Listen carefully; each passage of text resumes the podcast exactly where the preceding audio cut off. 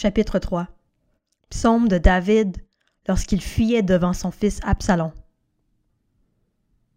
Éternel, que mes ennemis sont nombreux. Beaucoup se dressent contre moi. Beaucoup disent à mon sujet Pas de salut pour lui auprès de Dieu. Pause. Mais toi, Éternel, tu es mon bouclier, tu es ma gloire, et tu relèves ma tête. À pleine voix, je crie à l'Éternel, et il me répond de sa montagne sainte. Pause. Je me couche et je m'endors.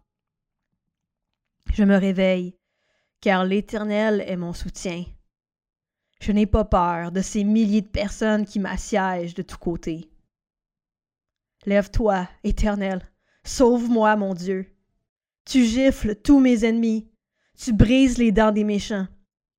Le salut appartient à l'Éternel. Que ta bénédiction soit sur ton peuple. Pause.